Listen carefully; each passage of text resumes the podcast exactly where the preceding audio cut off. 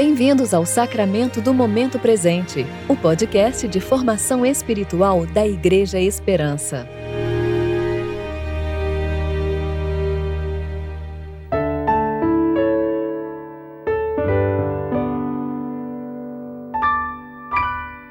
Hoje é terça-feira, 26 de outubro de 2021, tempo de reflexão do 22º domingo após o Pentecostes. Que o teu amor nos cerque, Senhor, pois só em ti temos esperança. Salmo 33, versículo 22. Eu sou Dani Braga e vou ler com vocês a reflexão de Rano Molina referente a Atos, capítulo 9, versículos 32 a 35.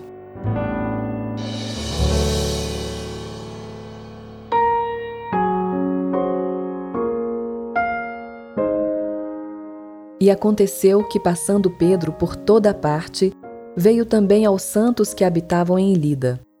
E achou ali certo homem chamado Enéas, jazendo numa cama havia oito anos, o qual era paralítico. E disse-lhe Pedro: Enéas, Jesus Cristo te dá saúde. Levanta-te e faze a tua cama. E logo se levantou.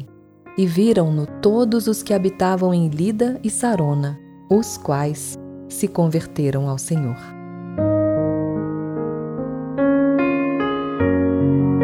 Quando pensamos no crescimento da igreja primitiva, surge uma pergunta: como foi possível?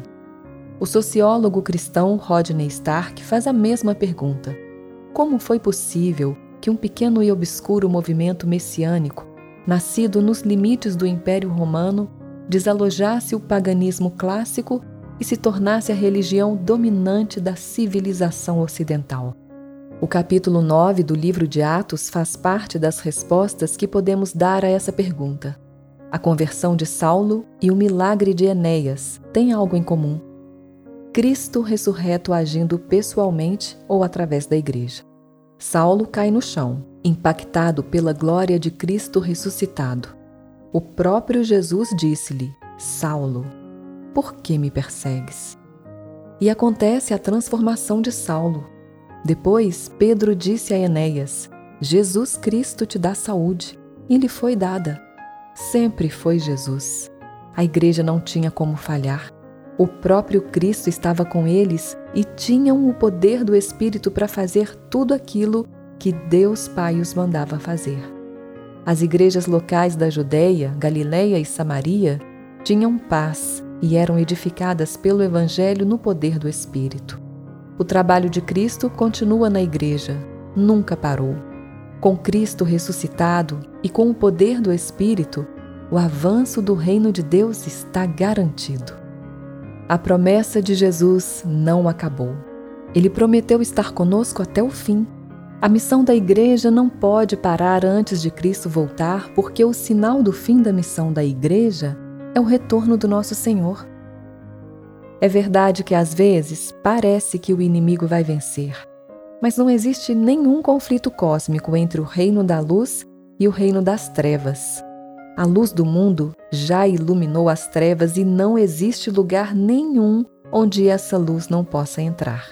Pensar que o maligno pode vencer aquele que está sentado à direita de Deus, aquele que tem toda a autoridade nos céus e na terra, aquele que é o Cordeiro que venceu, aquele que é o único digno de abrir o livro da vida, aquele diante de quem todo joelho se dobrará, é herético, chama-se maniqueísmo e tem sido combatido desde o século III.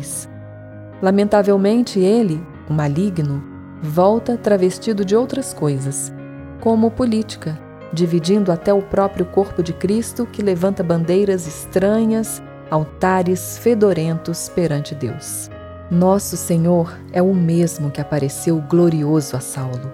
Nosso Senhor é o mesmo que deu saúde para Enéas. Nosso Senhor é o mesmo que ressuscitou Tabita. Nosso Senhor é o mesmo que converte aqueles que ele chama para serem seu povo. Nós, a Igreja, não temos como falhar, pois o próprio Cristo está conosco e no poder do seu Espírito avançamos.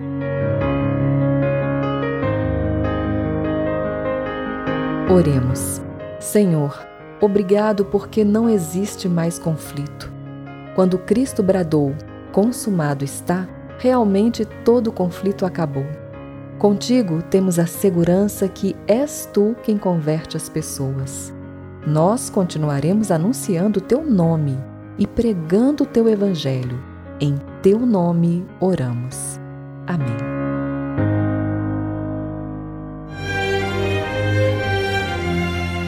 Você ouviu o Sacramento do Momento Presente, o podcast de formação espiritual da Igreja Esperança. Que a palavra de Deus habite ricamente em seu coração e preencha sua vida com sabedoria.